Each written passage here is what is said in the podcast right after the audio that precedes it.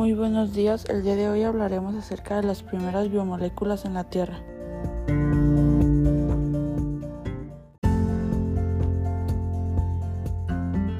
Y cómo éstas surgen. Para esto nos basaremos en algunas de las teorías estipuladas por químicos.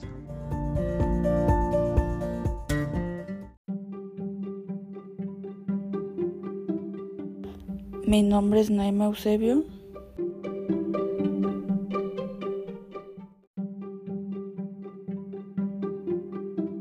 Y el mío, Kaylee Márquez.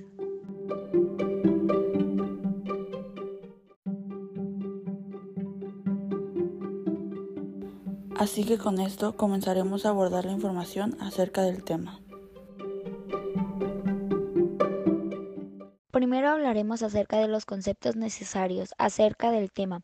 Todos los organismos vivientes consisten en moléculas orgánicas centradas alrededor del elemento carbono. Por lo tanto, es probable que las moléculas orgánicas evolucionaron antes de que las células, quizás hace 4 mil millones de años atrás. Una biomolécula es un compuesto químico que se encuentra en los organismos vivos. Están formadas por sustancias químicas compuestas principalmente por carbono, hidrógeno, oxígeno, nitrógeno, sulfuro y fósforo. Las biomoléculas son el fundamento de la vida y cumplen funciones imprescindibles para los organismos vivos.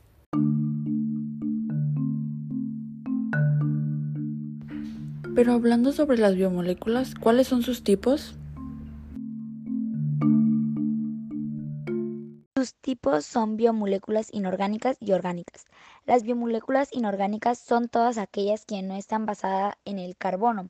Estas pueden ser parte tanto de los seres vivientes como de los objetos inanimados, pero no por eso dejan de ser indispensables para la existencia de la vida.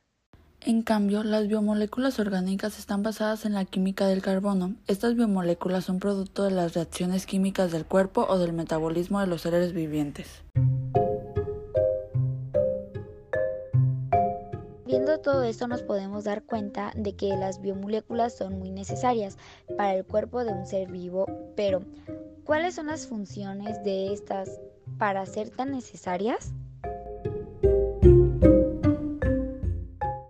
Tienen distintas funciones, pero algunas o las más importantes de ellas son Funciones estructurales. Las proteínas y los lípidos sirven como materia de sostén de las células, manteniendo la estructura de la membrana y tejidos. Funciones de transporte. Algunas biomoléculas sirven para movilizar nutrientes y otras sustancias a lo largo del cuerpo, dentro y fuera de las células, uniéndose a ellas mediante enlaces específicos que luego pueden romperse. Pero no te olvides de las otras funciones, las cuales son funciones energéticas.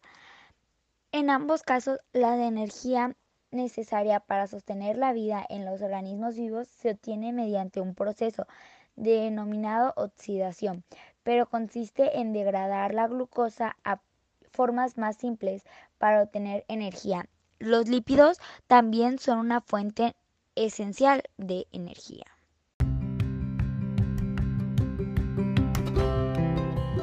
Mencionando los lípidos, los seis grandes grupos de biomoléculas son glúcidos o carbohidratos, lípidos, aminoácidos, proteínas, ácidos nucleicos y vitaminas. Se componen las biomoléculas, conocidas como aminoácidos, glúcidos, lípidos, proteínas, ácidos nucleicos y vitaminas, las cuales son indispensables para la formación y funcionamiento de las células que componen los tejidos y los organismos de los seres vivos. El cuerpo de los seres vivos está conformado principalmente por combinaciones complejas de seis elementos primordiales, los cuales son el carbono, el hidrógeno, el oxígeno, el nitrógeno, el fósforo y el azufre. Esto se debe a que estos elementos permiten la formación de enlaces vocalentes que comparten electrones sumamente estables, simples, dobles o triples.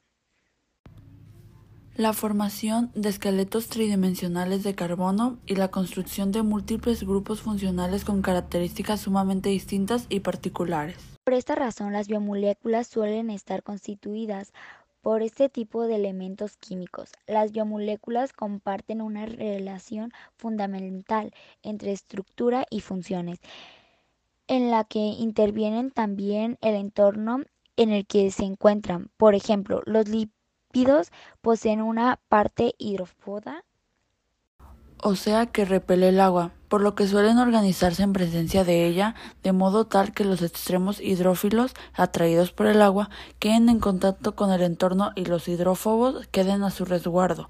Este tipo de funciones son fundamentales para la comprensión del funcionamiento bioquímico de los organismos vivientes.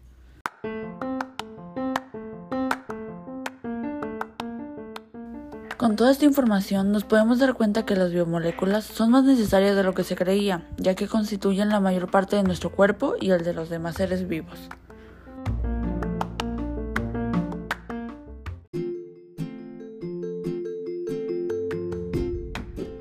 Eso es cierto, pero la pregunta que realmente importa aquí es cómo llegaron las primeras biomoléculas o cómo estas fueron creadas.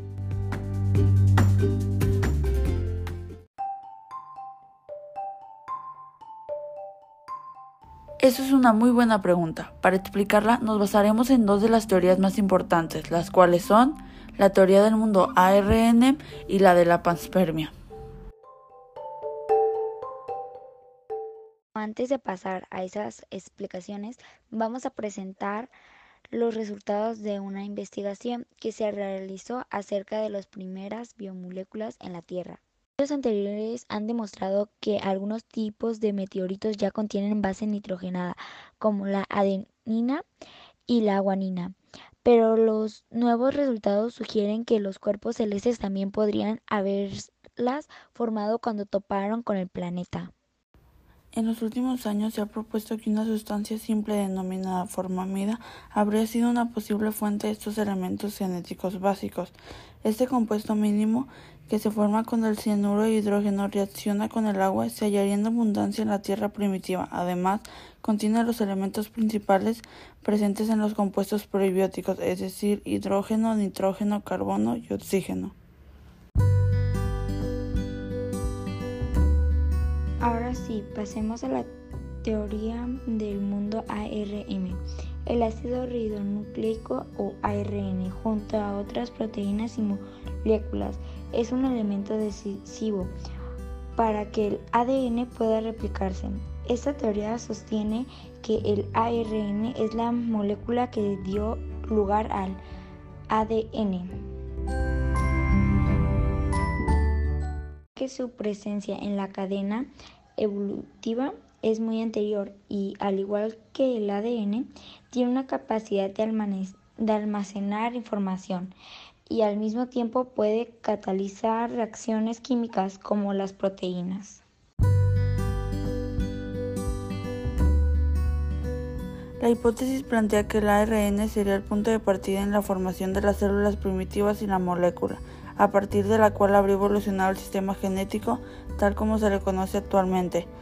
El problema sin resolver, el origen del propio ARN en la Tierra, incertidumbre que para muchos vuelve a conducir a la idea de que los nucleotoides podrían haber llegado del espacio a través de la lluvia de meteoritos que impactaban contra la superficie terrestre en aquella época. La hipótesis del mundo del ARN sugiere que la vida de la Tierra comenzó como una simple molécula del ARN que puede copiarse a sí misma sin ayuda de otras moléculas del ARN. El ARN y las proteínas son esenciales para la vida de la Tierra. El ADN almacena las instrucciones para la construcción de los seres vivos, desde las bacterias hasta el abejorro. Las proteínas, a su vez, llevan a cabo las reacciones químicas necesarias para mantener las células vivas y sanas.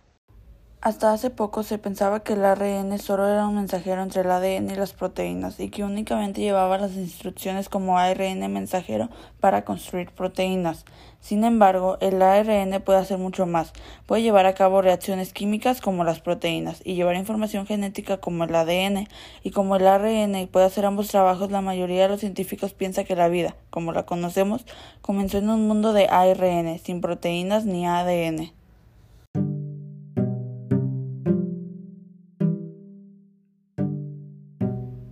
Esta teoría nos explican que el ADN surge a base de la molécula del ARN. Esta teoría o hipótesis tiene mucho sentido ya que el ARN es de vital importancia en el cuerpo ya que es un mensajero.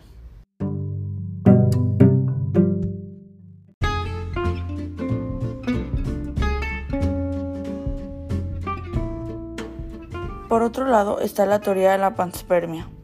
Esta línea, desarrollada por el biólogo alemán Hermann Richter en 1865, supone que la vida en la Tierra tiene origen en el cosmos o, específicamente, en microorganismos espaciales que llegaron a nuestro planeta a través de rocas, cometas, meteoritos o restos del material cósmico que impactaron en ella. Estos gérmenes extraterrestres o cosmosuarios habrían aportado el material orgánico necesario para el comienzo de la vida.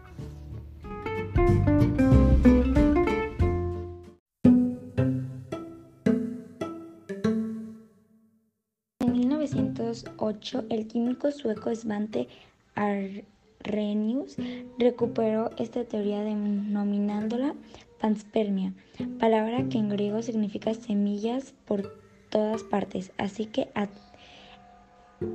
adheridos a algunos cuerpos celestes. Esos orgánicos viajarían por el espacio hasta encontrar una atmósfera o ambiente con las condiciones adecuadas para evolucionar.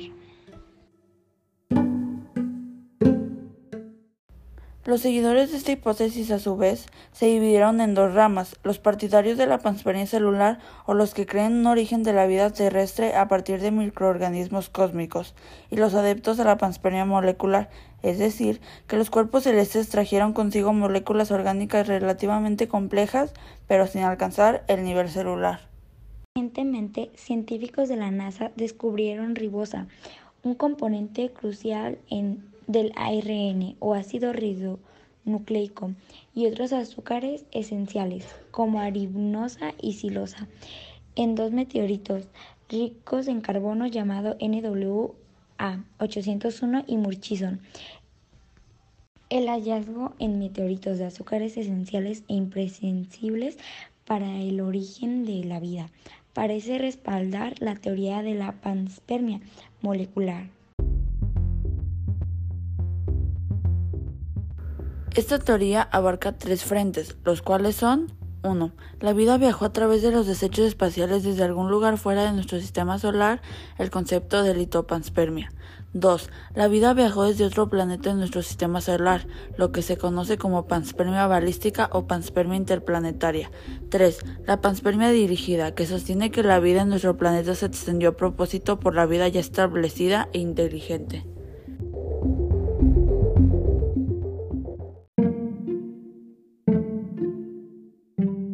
A medida que avanza la hipótesis de la panspermia, la panspermia interplanetaria goza de la mayor aceptación en la comunidad científica. Trozos de otros planetas han, han bombardeado durante mucho tiempo la Tierra en forma de meteorito.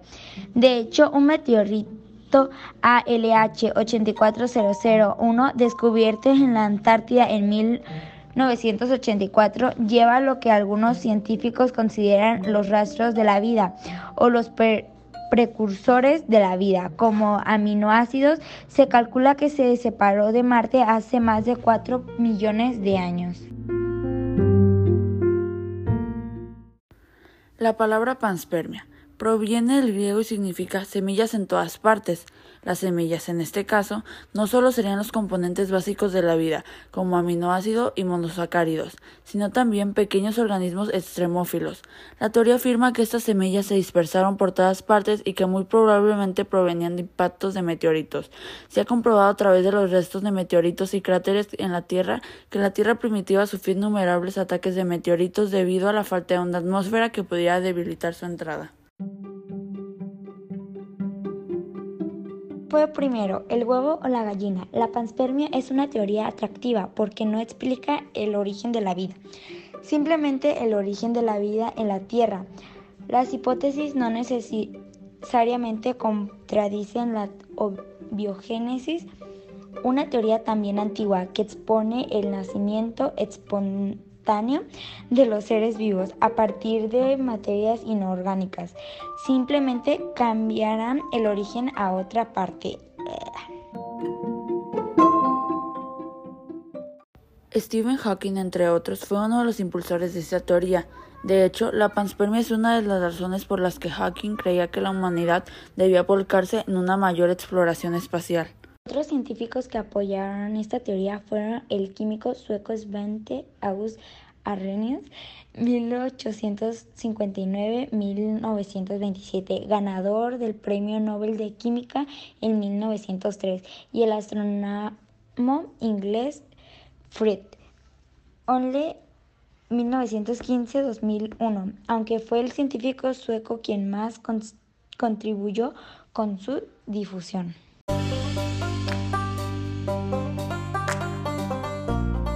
Pero de esta existen dos posibles modelos hipotéticos de funcionamiento de esta teoría, las cuales son panspermia natural.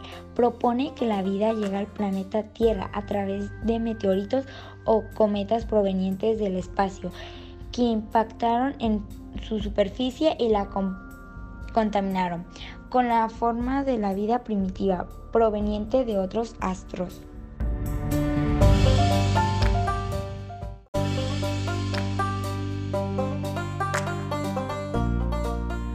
Panspermia dirigida o artificial. Propone que la vida llegó a nuestro planeta como parte de un proceso deliberado de transporte de microorganismos o incluso de seres vivientes por parte de algún tipo de entidad superior o de tecnología intergaláctica. La teoría de la panspermia es controvertida y posee tantos inicios que podrían sustentarla, como cuestiones que no logran resolver. Por un lado, se conoce las condiciones muy adversas en, en que algunos tipos de bacterias logran no solo un sobrevivir, sino reducir como las extremófilas que habitan algunos de los lugares más inhóspitos de la Tierra. Esto hace suponer junto con la discutida evidencia de vida microbiana extraterrestre allá en el meteorito ALH 84001 y el meteorito Murchison, que las bacterias podrían sobrevivir a las condiciones del espacio exterior y servir para colonizar planetas lejanos. En conclusión, nos damos cuenta que la teoría de la panspermia nos dice que la vida a la Tierra llegó mediante el choque de meteoritos en la Tierra, dejando así algunas biomoléculas y estas mismas formando algunas especies que mediante el tiempo fueron evolucionando. Por último, algunos datos extras e interesantes acerca del tema es que la Tierra se formó aproximadamente hace 500 millones de años y la vida probablemente comenzó hace 35 millones 3.900 millones de años.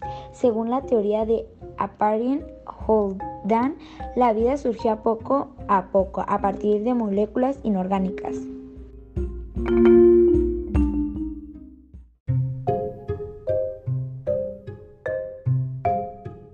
Con el experimento de Miller y Urey se demostró por primera vez que las moléculas orgánicas necesarias para la vida podrían formarse a partir de componentes inorgánicos.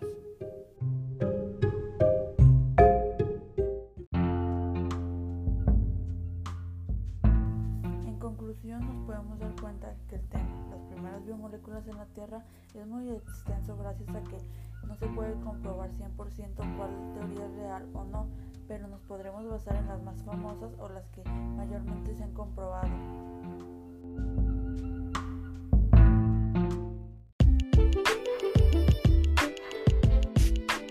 Pues muchas gracias por su atención, espero les haya gustado.